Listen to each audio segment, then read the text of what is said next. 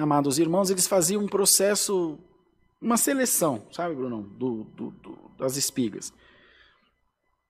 E havia algumas que, ao que entendemos, não passavam no critério de avaliação deles. Essa aqui não serve, não vai poder para colheita. Tem fruta que tem medida, tem forma, e vai para descarte, ou usa-se para outro moía-se, né? nesse tempo não tinha moedura, a não ser com pedra, mas poderia moer-se ou dar aos animais como sustento. Bom, ou para casa, para uso particular.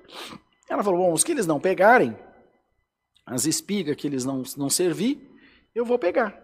O que para uns é lixo, para outros é luxo. Então a primeira lição que Deus traz para nós por essa palavra, irmãos, é que nós nunca devemos perder deixar-nos vencer dos cuidados dessa vida e perder a nossa humildade. A palavra diz que a humildade vai diante da honra.